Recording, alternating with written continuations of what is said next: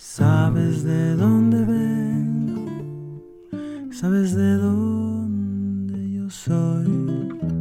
Máscaras bien pintadas, la música en la ventana, mirando sentada el tiempo, su plegaria circular. Viejas tardes en la luz solar. ¿Qué tal amigos? ¿Cómo están? Soy Mariel Bernaza y bueno, el día de hoy voy a traer muchos más mitos como de costumbre. Hablaremos sobre un mito de la cultura andina quichua, pero que también está relacionada a la cultura tiahuanacota y la cultura eh, aymara. Este mito es el de Tunupa, Huiracocha, el dios del rayo, y la creación de la especie humana, del hombre, del viejo hombre al nuevo hombre. Como ustedes sabrán, los mitos están relacionados a la narrativa y esta narrativa se ha compartido eh, durante miles y miles de años eh, de persona a persona, de pueblo a pueblo y ha perdurado eh, durante los siglos a, través de la tradición y la memoria oral.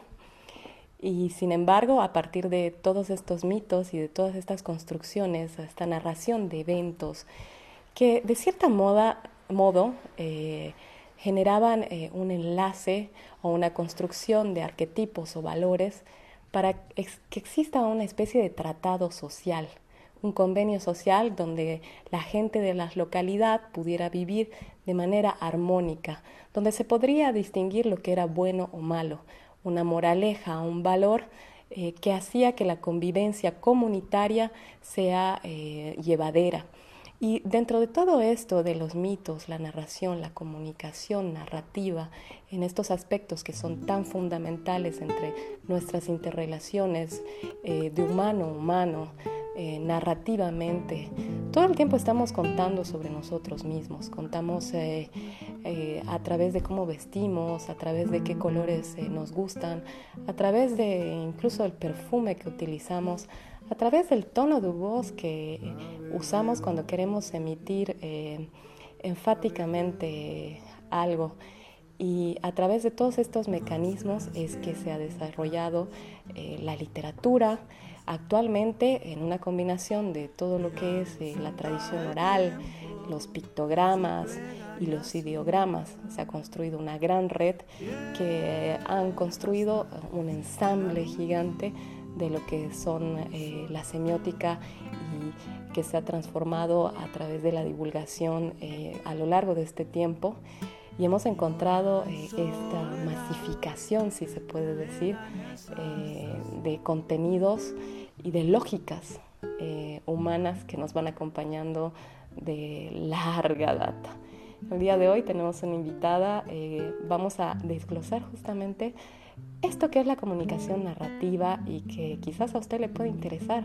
Vamos a hablar de los procesos que se dan dentro de las nuevas alternativas de comunicación a través de, la, de los medios digitales. Sí, Sí, los medios digitales que están tan presentes en nuestro día a día, en la cotidianidad, y que para algunos es como terreno desconocido o para muchos eh, nos genera mucho temor estos nuevos mecanismos de contar, de narrar, de describir, eh, no un mito, pero lo que somos, o quizás algún producto que nosotros queramos eh, vender, o lo que es el marketing, o a llegar a un objetivo, divulgar un proyecto, etcétera, etcétera.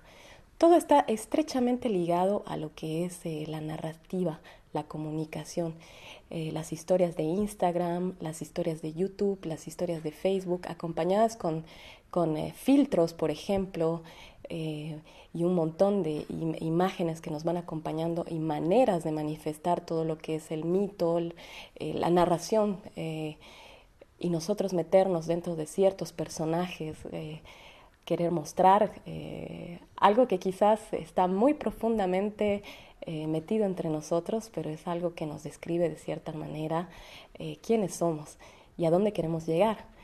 Así que el día de hoy vamos a abordar justamente esa temática a partir de cómo se construyen ideologías a través de los mitos y las leyendas, cómo se construyen héroes antihéroes y muchas otras cosas más a través del mito y la leyenda. Así que el día de hoy eh, vamos a abordar, como había dicho, esta leyenda de Tunupa que viene em, muy ligada a las raíces profundas eh, de la primera parte del el Tahuantinsuyo. Y sí, sí, a partir de, esta leyenda que se ha ido expandiendo por los cuatro suyos eh, y muchos huiracochas, es, es, que, como les había dicho antes, eh, estas leyendas se han contado, pero se han contado de diferente manera con los mismos personajes en diferentes localidades y poblaciones. Y si a usted le gusta investigar o le gusta descubrir estos secretos que vienen de la mano de la mitología, creo que valdría la pena dar una ojeada eh, quizás eh, en algunas de las crónicas de Guamampoma, por ejemplo, o de Fray Bartolomé de las Casas, o quizás este, algunos eh, investigadores peruanistas ¿no? que, que, abordan todo lo que es a profundidad, lo que son los mitos prehispánicos, incaicos, y, con diversas interpretaciones. A mí en lo personal este mito eh, me ha generado muchos cuestionamientos porque he tenido que investigar y preparar mucho y todavía tengo muchos vacíos porque he tratado de buscar ese dios del rayo en diferentes culturas y, en diferentes localidades y hay historias que se asemejan, pero hay muchas otras que no. Entonces eh, creo que vale la pena de que podamos abrir un gran signo de interrogación para seguir abordando lo que es esta construcción de mito. Y a partir de esto, del mito, de la leyenda, cómo se han creado eh, inmensas pirámides, cómo es que se han creado ritos, cómo se ha creado la veneración hacia ciertas deidades, cómo se, ha interpretado el comportamiento del clima, cómo se ha llegado a esta construcción eh, de arquetipos que quizás parecían ser arcaicos, pero cuando uno hace ese viaje hacia la profundidad y hacia quizás el psicoanálisis personal, ese recorrido hacia el interior desglosar un poco todas estas cosas, mm, tampoco nos diferenciamos mucho de esas personas que se aglutinaban alrededor de una hoguera para escuchar un relato mítico. Quizás ahora nos aglutinamos en una sesión de Instagram y seguimos a un eh, storytelling para poder escuchar mitos y cuentos, historias, leyendas y todo tipo de narrativas. Así que espero que disfruten mucho este cuento y nos vemos después a la entrevista.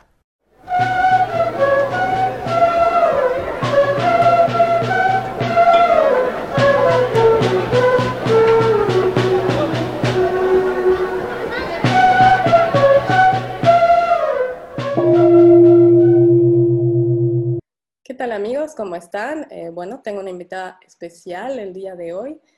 Es una de las, eh, no me gusta decir influencers, pero creo que es de una de las eh, cuentacuentos, si se puede decir así, más reconocidas de la TAM, de América Latina. Tienen alrededor de más de 20 mil suscriptores en su canal Instagram, en su Instagram. Y bueno, no sé cuántas otras personas tienen como seguidoras en las otras redes sociales. Va muchos años haciendo esto eh, de contar cuentos, analizar historias, recopilar historias. Y bueno, eh, ha sido una, una, gran presentadora de, en su juventud, en su muy temprana juventud, porque sigue siendo joven, en medios de comunicación eh, masivos en Bolivia ha hecho un programa de rock, de música eh, durante muchísimos años que se llamaba Acceso en el canal estatal. Se animó después a hacer diferentes tipos de producciones y, bueno, también llegó a, lo que es eh, la presentación de noticias. Eh, ha tocado de todo un poco dentro de todo lo que es la cadena de comunicación o de producción de comunicación informativa en, en Bolivia y ahora está en otra faceta. Eh, quiero presentar a Selena Pinto, que es eh, nuestra invitada del día de hoy y vamos a hablar sobre mitos y leyendas, como siempre, pero, pero ahora con otro enfoque, un enfoque a los nuevos medios digitales y, bueno, cómo podemos eh, atrapar esto del mito y la leyenda eh, y con estas nuevas maneras, estos nuevos lenguajes, si se puede decir entre comillas nuevos, de comunicar. Bienvenida, Selene, ¿cómo estás?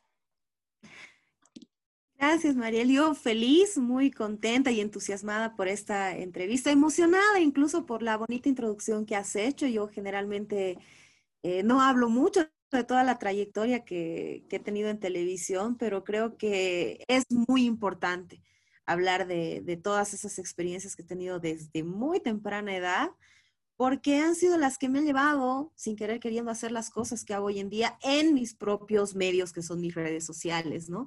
Eh, muchas personas empiezan de lo chiquito, o sea, de las redes sociales y se van a lo grande, que son los medios masivos.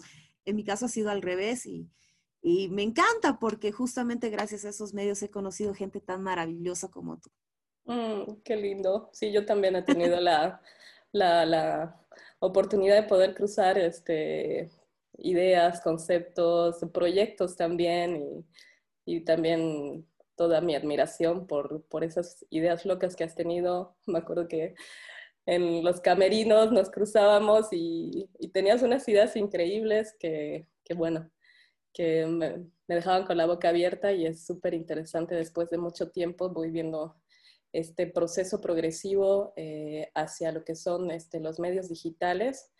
Le has dado un matiz a tu persona y has construido un, personaje prácticamente ligado fuertemente y estrechamente a lo que eres tú, pero, pero también eh, con una proyección eh, muy fuerte hacia la gente que te va siguiendo. Y bueno, quiero ir justamente a, la entrevista, a lo que, lo que venimos a conversar el día de hoy. ¿Qué significan los mitos y las leyendas para ti? Mira, querida Mariel, eh, para mí los mitos y las leyendas son una parte fundamental en mi vida. Eh, cuando yo era chiquita no me cansaba de escuchar la historia de que mis papás se conocieron muy jovencitos. Ellos tienen ese tipo de historias de que hasta parecen de cuentos de hadas porque ellos han sido primeros novios el uno del otro, siendo changuitos así a sus, creo que mi mamá tenía 13, 14 años y nunca estuvieron con nadie más pero se conocieron en una fiesta, ninguno de los dos quería bailar y se quedaron charlando sobre mitología griega. ¿Dónde pasa eso? Nunca. Entonces ese ha sido como el propio mito familiar que yo he tenido.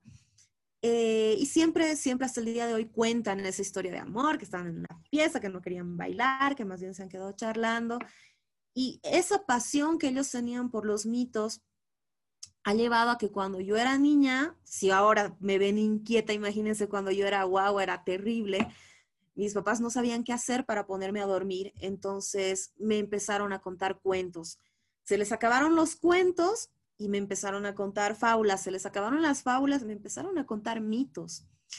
Entonces yo he crecido mucho con, con un mundo de, fantasía heroica, un mundo de mucha... Eh, de muchas leyendas, de muchos cuentos, eh, siempre me han gustado bastante. he tenido mucha, mucha afinidad por el mundo de la fantasía, incluso en la música. Eh, a mí desde siempre, como tú bien has dicho, estaba en un programa donde hablábamos de rock, pero mi, mi, gran interés eh, musical también eran las historias que la música cuenta, ¿no? ¿Y por qué me gusta tanto el metal? Porque en el metal yo he encontrado un género donde de repente tienes bandas que te hablan de mitología nórdica, te hablan de vikingos, tienes bandas que te hablan de mitología sumeria, y ese mundo siempre me ha gustado bastante. ¿Qué pasa después? He tenido un, momento muy bonito eh, que me ha traído hasta donde estoy el día de hoy, que era cuando yo estaba empezando a estudiar en la universidad. Siempre he sido bien huasquiri, ya muy, muy, muy estudioso. ¿Qué quieres decir? Ah, huasquiri es ser muy estudioso. Porque nos, nos van a ver personas diferentes, nos van a escuchar, te van a escuchar gente que no es boliviana o no es paseña y no van a saber qué es el significado. Guasquiri es estudioso. Muy estudiosa, ya era muy, eh, como le quieras decir, muy, muy corcha, muy ñoña, todo lo que quieras. La pasaba estudiando en la universidad. Muy nerd. Eso no quiere decir que era una chica así cerrada, no, yo era siempre he sido bien amiguera y todo, pero me gustaba mucho estudiar.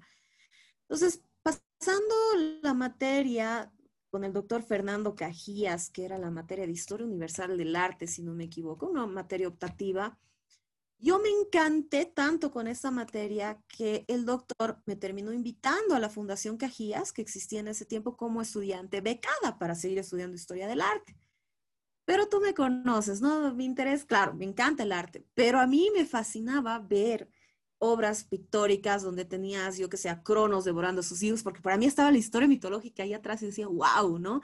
Tenías eh, eh, eh, imágenes con la Venus, yo qué sé, esas cosas. Entonces, yo empecé a insistirle al doctor ya cuando tuve un poco más de confianza, Doc, ¿cuándo van a abrir un curso de mitología universal? Doc, ¿cuándo? ¿Cuándo? ¿Cuándo? Él un día me dijo, Selene, ya basta, no hay quien sepa más que tú sobre el tema, así que el lunes tú empiezas, tú vas a dar ese curso que tanto quieres. yo, pero ¿cómo? Y yo recién estaba empezando a estudiar, no tenía experiencia enseñando ni nada, pero yo lo admiraba tanto al doctor, bueno, lo admiro tanto que no lo, no lo podía defraudar. Dije, bueno, me lanzaré al éxito. Hice, hice mi primer curso, me acuerdo que era sobre mitología nórdica, sobre vikingos y demás. Y para mi sorpresa tenía como unos 10 estudiantes inscritos. Entonces, eso fue muy bonito y ya no paré, ¿no? Di clases de todo, de mitología griega, celta, me fui inventando cosas y sin querer queriendo hicimos un grupo muy bonito de personas, tenía alumnitos de 13 años como señoras de, de 50 que venían a las clases y hacía una época muy bonita. Pasa que después de, un tiempo, eh, cuando yo em, empiezo a meterme en redes sociales para publicitar mis cursos y demás, mucha gente me escribía del interior del país, yo qué sé, de Tarija, de Santa Cruz Elene, ¿cuándo vas a abrir tus cursos acá? Yo lo vi imposible. Ahí tuve la, oportunidad de, gracias a Bolivia TV, de hacer una, una tuve una beca en Beijing, en China. Me fui un mes para un seminario de, de ¿qué se llama? De ah, especialización de medios masivos, nuevas tecnologías, no sé qué. Fue una, una de las experiencias más lindas de mi vida. Y mientras mis amigos, que éramos varias, varias personas de toda Latinoamérica que estábamos en este programa, estaban fascinados con la idea de que vamos a ir a la muralla china, que es lo que más queremos ver. Yo estaba en otra, yo estaba como, no, yo quiero ver pandas, en mi vida he visto un panda, aquí en el zoológico está la Casa del Panda, que es el lugar más grande de pandas. Entonces, Fui a la casa del panda, me perdí, me, me alejé del grupo, he tenido toda una aventura de allá en Beijing sin dinero, sin hablar el, sin hablar el idioma. Bueno, la cosa es que finalmente vi pandas, que fue mi sueño, y cuando volví, yo estaba, eh, pero traumada, ¿no? Estaba que me había comprado audífonos, medias, todo de panda. Todo de panda. Todo de panda. Y, y, subí de peso, ya, porque lógico, estaba en China, he comido una delicia. Entonces mis amigos del canal y siempre mis ojos negro, ¿no? Que, que cierta personita que conozco me ha, me ha, enseñado a maquillarme bien, pero antes de eso mis ojos eran puestos cosas negras y de verdad parecía un panda. Los amigos del canal me empiezan a decir panda aquí, panda allá, y se me quedó el apodo, yo seguía dando clases y justo ahí coincide la idea de empezar a utilizar esta, esta red que ya ni utilizo, que es el Snapchat. Empiezo a, a decir, bueno, si es que hay gente afuera que quiere conocer. Hago una pausa aquí.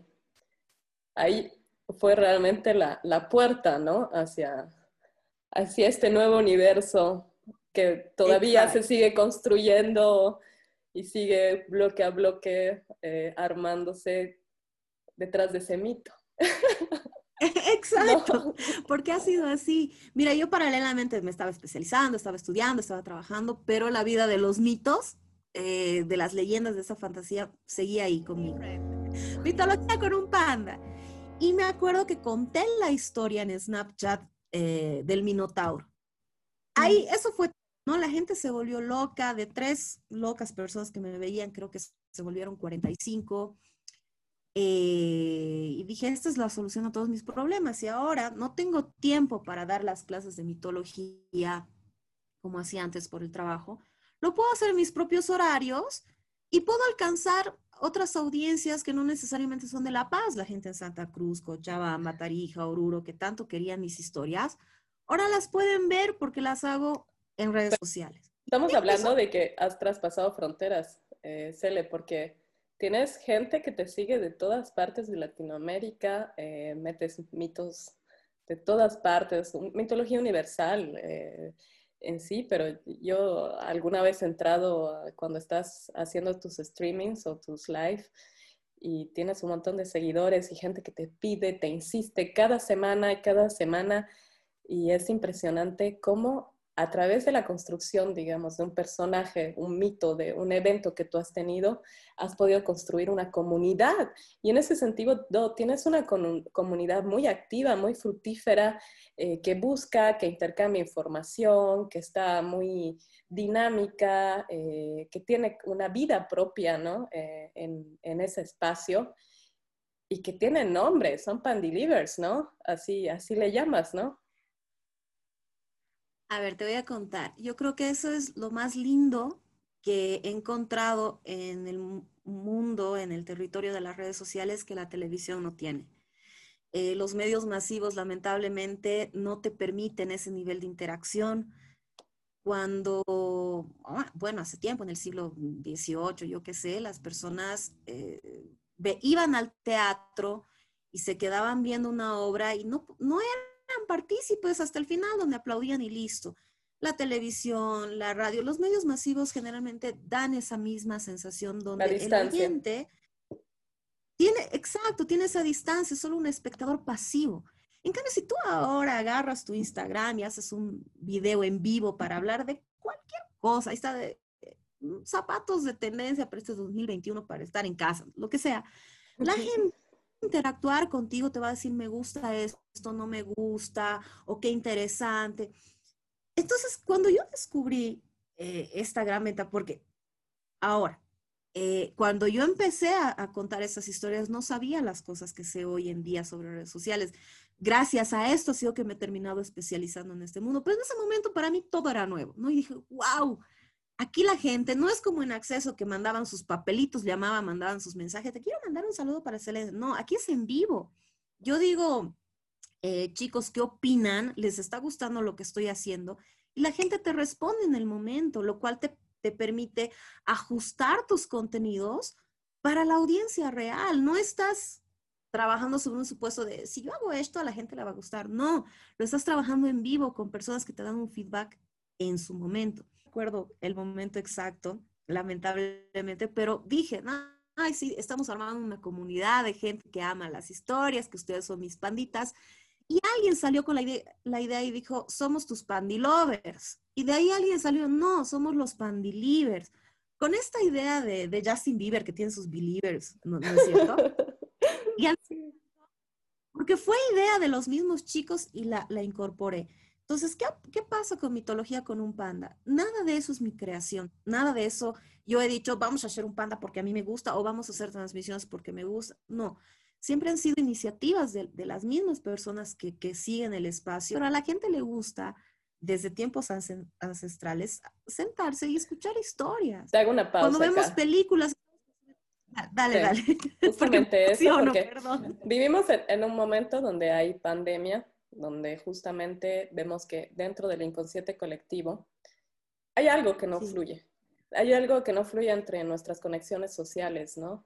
Eh, quizás lo que tú dices, ¿no? Ese distanciamiento entre, entre los medios eh, comunes o convencionales y la necesidad de la gente, ¿no? De estar más próxima a, o ser parte de e, e, e, ese generador de contenidos, esa reflexión, esa interacción pero te das cuenta que cuando se empezaban a, construir, o qué sé yo, transmitir, porque tú sabes que la transmisión oral dentro de nuestros grupos eh, sociales ha sido muy importante. Tú sabes que en, en América Latina los pueblos indígenas, por ejemplo, no eh, llegaron a desarrollar eh, escritura, pero la tradición oral sigue siendo una cuestión muy vigente y muy fuerte dentro de muchos pueblos indígenas, por ejemplo, pero que también están muy estructuradas en lo que somos nosotros identitariamente o en nuestra idiosincrasia en, en, América Latina que la tradición oral es muy, pero muy, muy importante. Eh, incluso mucho más que la escrita en ciertos momentos, ¿no? El tono de voz, eh, la manera en que uno cuenta las cosas y, y, que también esto, esto del cuento, del mito, de la leyenda es, es como un ser vivo, un ente, porque se puede transformar. Y a mí me parece alucinante que antes, eh, alrededor de, de, una fogata, las familias se reunían y se contaban cuentos en la mañana antes de ir a trabajar o en la noche, cuando estaban a punto de irse a dormir. Y uno dice, no, pues son cuentitos, ¿no? Pero no, en realidad este, están ahí procesándose, ¿no? En el cerebro. Es increíble que hayamos pasado de la fogata a la pantalla y ahora fuertemente, digamos, a los podcasts y a través de las, de las historias de, de Instagram. ¿Qué nos puedes decir sobre eso? Uf, eh, podríamos hablar horas, querida amiga. Mira, yo te voy a dar una respuesta simple. El ser humano está hecho de historias. Cuando tú te despiertas en la mañana, cuando tus hijitos se despiertan en la mañana, lo primero que te van a decir, mami, te cuento que anoche me he soñado tal cosa, ya están construyendo narrativas. Cuando te encuentras con una amiga después de mucho tiempo, ya sea en vivo o sea por Zoom, ¿qué has estado haciendo? Mira, esta es la situación tararín, tararán. Ser humano, en realidad nos deberíamos llamar los homo narrativos, porque estamos construyendo narrativas todo el tiempo, todo el día, ahora y hace mil años atrás, o siempre, es condición humana relatar historias, ya no necesariamente tienen que estar cargadas de fantasía, ni, mitos, ni tener moralejas, simplemente contamos historias porque es nuestra condición humana. ¿Qué hacen los medios? ¿Qué hacen las diferentes plataformas, los diferentes eh, dispositivos y demás? Simplemente amplifican nuestra capacidad de contar historias. Te doy un ejemplo para que todos me entiendan. En la antigua Grecia, por ejemplo, cuando nace esta, esta idea de hacer los coliseos y, demás, em, en realidad lo que se hace en estas, estas plataformas, ¿para qué sirven estas, estas nuevas plataformas, esta tecnología preeléctrica, por así decirlo? En realidad existía para amplificar la, la voz o la capacidad de la persona de contar una historia. ¿Me entiendes? Entonces tú tenías ahí a un tipito eh, hablando sobre, yo qué sé, filosofía o contándote historias o narrativas, lo que sea, contándote historias, pero eh, la sociedad avanzaba en, em, con su capacidad de amplificar la manera en la cual esta persona podía contar esa historia. Entonces se construían diferentes cosas, ¿me entiendes? Para que su voz se pueda escuchar más fuerte, yo qué sé. Entonces, eso es lo que pasa con la evolución de los medios. Eh, la televisión, la radio, internet, simplemente son em, plataformas mediante las cuales podemos amplificar el alcance de nuestras historias. Mm. Hoy en día que vemos tantas redes, pensamos, ah, yo quiero tener éxito, entonces necesito entrar a esta red porque está de moda. En realidad no es así yo estoy convencida de que el medio, hoy en día tenemos tantas, tantas posibilidades que el medio se tiene que adaptar a tu estilo.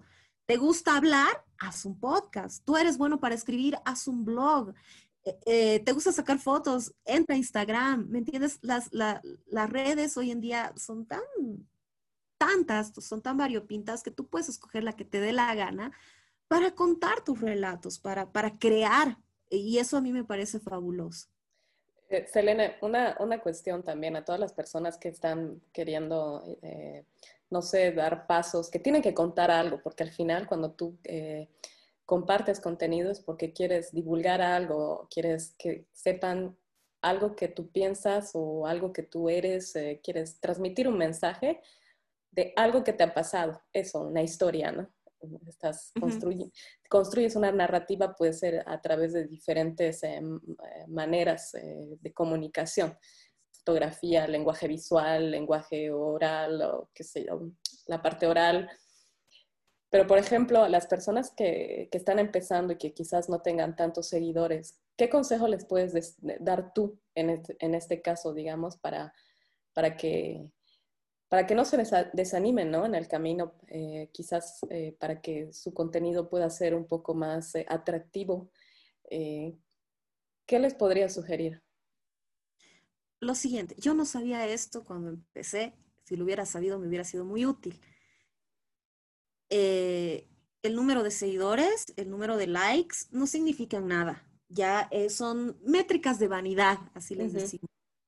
Eh, sí, tú puedes ver personas en Internet que puedes admirar mucho, que van a tener miles de miles de likes, pero esos likes no representan tu capacidad de lograr tus objetivos. Primero pregúntate, ¿qué es lo que quiero lograr haciendo este espacio en Internet? Quiero que la gente conozca tal cosa, quiero enseñar tal cosa, quiero posicionarme como experto en un tema, quiero hacer dinero. Todo eso es válido. Ok, una vez que tienes ese objetivo claro, empieza a, crear contenido siguiendo ese objetivo. Y nunca te pierdas con estas métricas de vanidad. ¿Qué es lo que realmente te va a decir que tienes éxito? Es que tú compares cuál era tu, objetivo y veas cuáles son los resultados. Y si realmente te quieres, no, pero dicen todos los expertos de marketing digital que las, que las métricas significan cosas, entonces fíjate en lo que es relevante. Fíjate cuántas personas han visto tu, tu historia. Si son 30 personas, querido amigo, piensa en ámbitos reales. 30 personas es llenar un curso.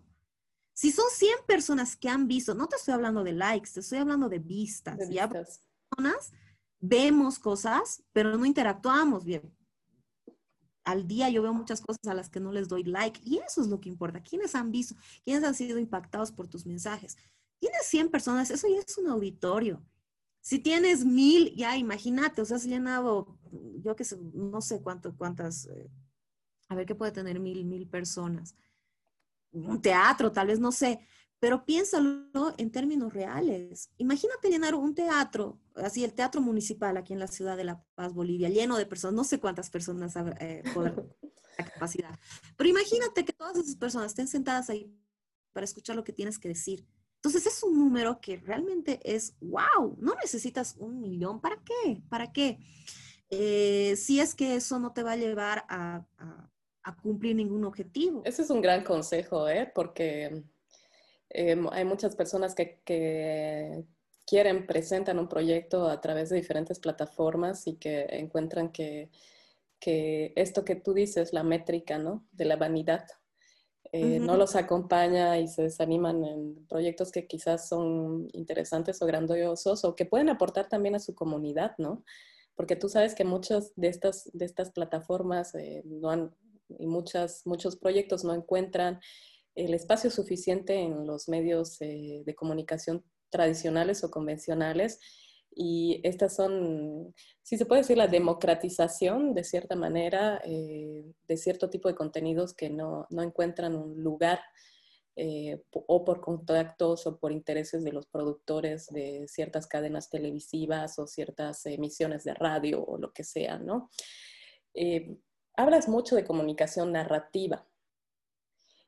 Eres especialista en la comunicación narrativa. ¿Qué es la comunicación narrativa? Te iba a hacer otra pregunta, pero quiero que nos expliques bien para que la gente sepa cómo se construye la comunicación narrativa y cómo hace parte de, de nuestro día a día, de nuestra cotidianidad y de nuestra interacción con las redes. Cuando nosotros hablamos de comunicación en general, estamos hablando de cómo los seres humanos contamos historias. ¿Ya? Lo voy a, voy a, voy a usar un poquito metáforas de mi cancha, ¿ya? Así fácil, para que todos lo entiendan.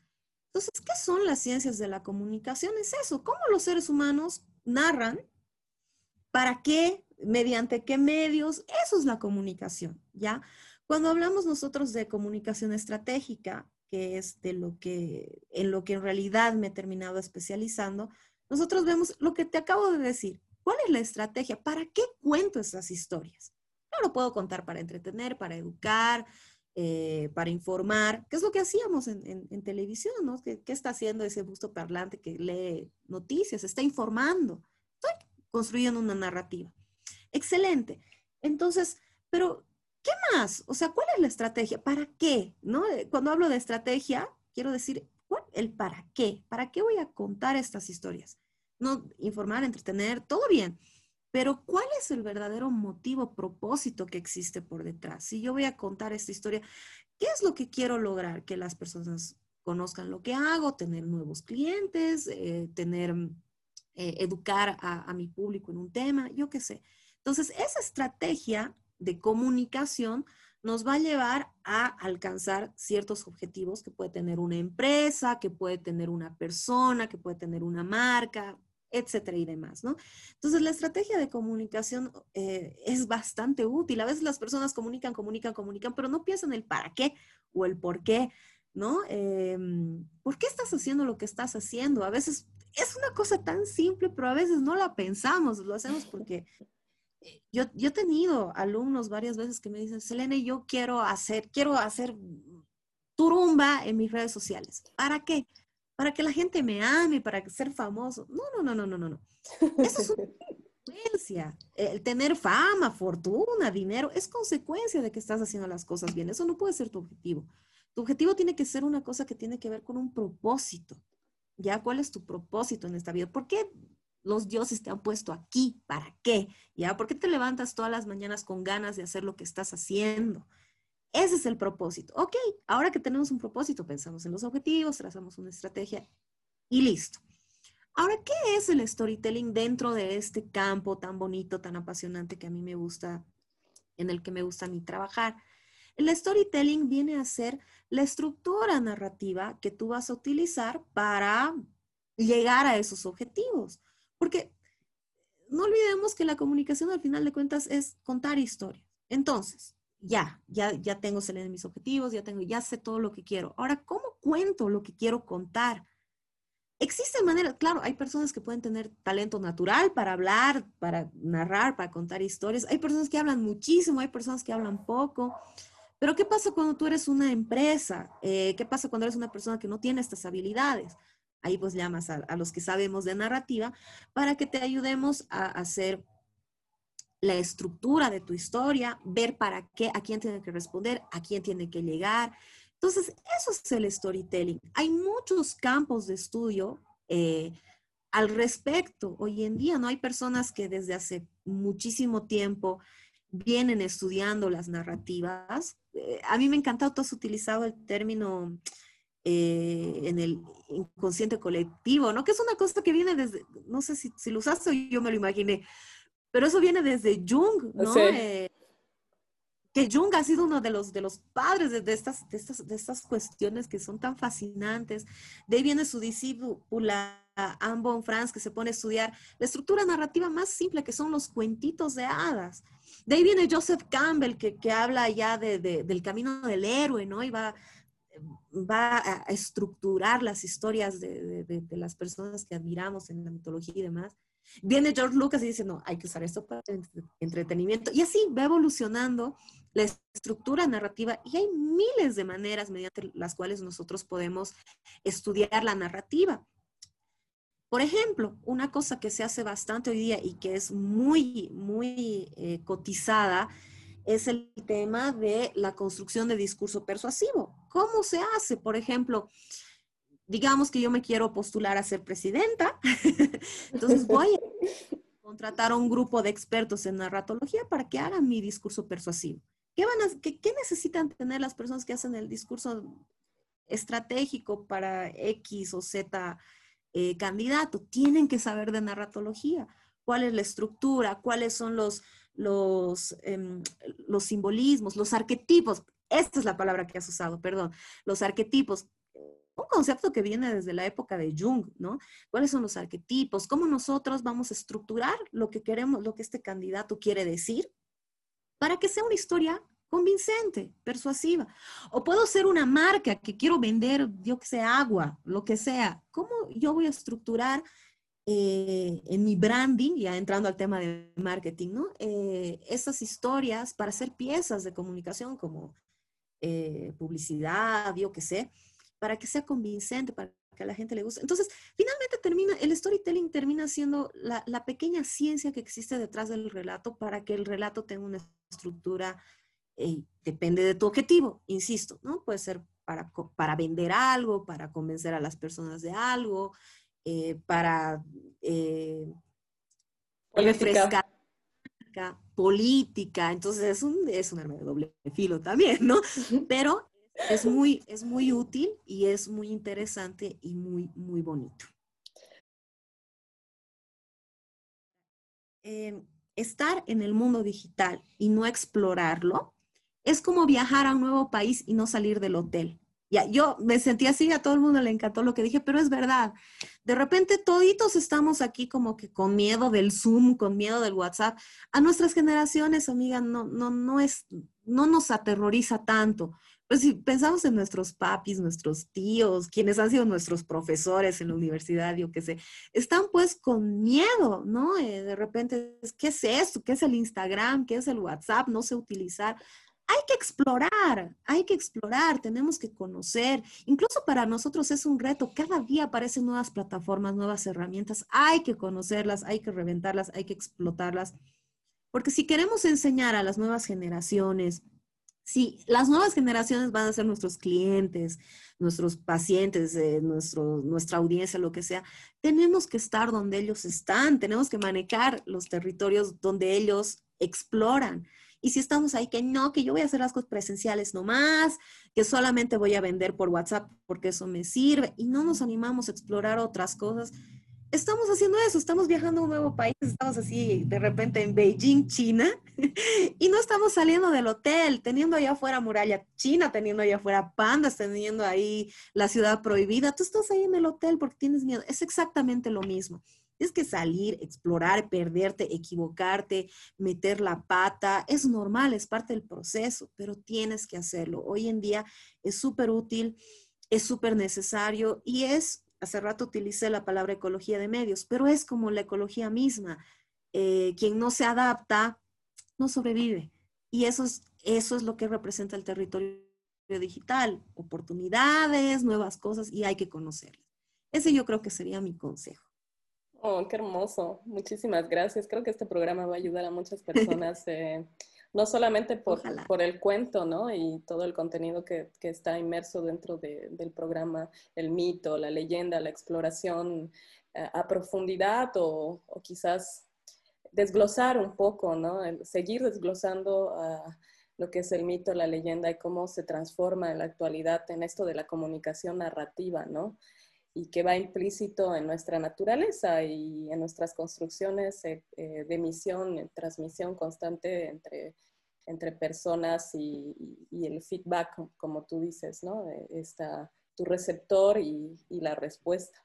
Entonces, eh, para mí este programa es súper interesante, me, me, ha encantado muchísimo. Y bueno, este, vamos a estar eh, consultando tu página de Instagram, he visto que tienes un bestiario también de, redes sociales.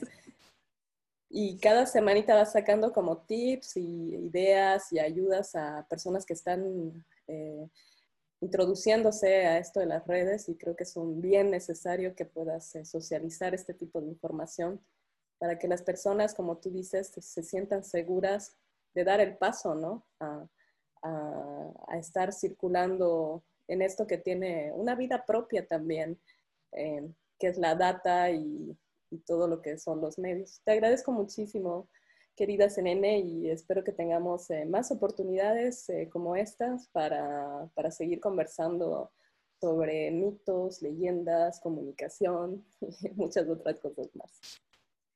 Claro que sí. Sabes que, Mari, me ha encantado a mí esta oportunidad. Eh, me has hecho el día con esta entrevista tan linda, tan valiosa. Eh, pocas veces tengo oportunidad de, hablar así de mis pasiones y con alguien a quien le debo tanto y que quiero tanto también. Así que cuenta para lo que quieras. Ojalá podamos repetir esta oportunidad, no una, sino un millón de veces. y hagamos muchas travesuras juntas, ya que tenemos intereses muy similares. Claro que sí. Muchas gracias, Elena. Bueno, queridos amigos, espero que hayan disfrutado esta entrevista el día de hoy. Eh, me quedo con esa metáfora que construyó Selene, que es sobre animarnos, animarnos a, recorrer y navegar a través de las redes sociales. Quizás usted tenga una habilidad para hablar, por ejemplo, o quizás para escribir. Eh, quizás eh, tenga eh, una capacidad para sacar unas fotos maravillosas. Existe todo un prisma de, de posibilidades de poder explorar lo que son diferentes redes sociales. Y bueno, si uno se queda encerrado, es como viajar hacia, hacia un país y no, no visitar eh, lo maravilloso que puede ser el mundo exterior y quedarse encerrado en el hotel. Y me quedo con eso porque creo que es una muy buena reflexión, es una reflexión importante en estos tiempos donde las redes son una herramienta y una plataforma para poder comunicar y transmitir eh, diferentes tipos de ideas, pero también eh, lo que somos y también eh, mover lo que puede ser una marca o personal o un producto, una empresa, a través de cierto tipo de parámetros y narrativas eh, que se van construyendo en la misma plataforma, en el muro. Así que mucho coraje para eh, seguir un proyecto que esté vinculado a las redes.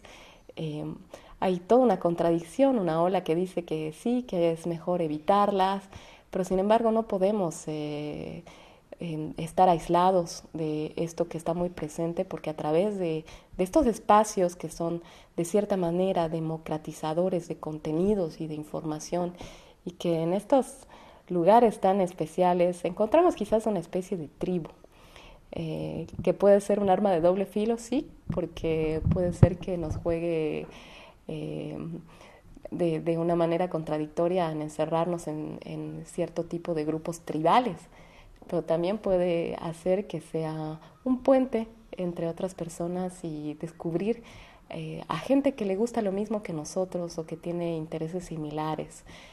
Así que, bueno, animarse eh, quizás a explorar un poco más eh, las redes sociales. si usted tiene muchas dudas o quiere ver un poco más de quizás desarrollar contenido o qué sé yo, analizar un poco lo que son los eh, perfiles, profiles en las diferentes redes, puede darse una vueltita en el perfil de Selpioli en Instagram y quizás ver alguna de sus sugerencias eh, para manejar lo que son sus contenidos en redes sociales.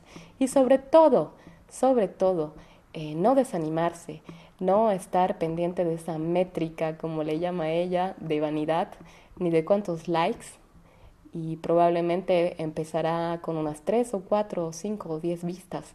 Pero creo que es una lección muy importante la que hemos aprendido hoy de cómo miramos eh, esos contenidos a través de las redes. Conmigo será hasta la próxima semana con otro cuento y quizás eh, algún tema que eh, nos esté ahí incomodando o que quizás querramos explorar un poquito más a profundidad. Muchas gracias y síganos a Eco de las Palabras. Síganos por Instagram, ahí eh, publicamos todos los contenidos de los cuentos, eh, partes de las entrevistas y diversos temas que van ligados justamente a las publicaciones que vamos elaborando semanalmente. Así que visítenos a arroba eco de las palabras y sigamos construyendo comunidad y compartiendo contenido para retroalimentar esta Big Data. Muchas gracias. Viejas tardes en la luz solar, ay, se enganchó mi corazón al tuyo y no hay soledad que le gane a esa estación.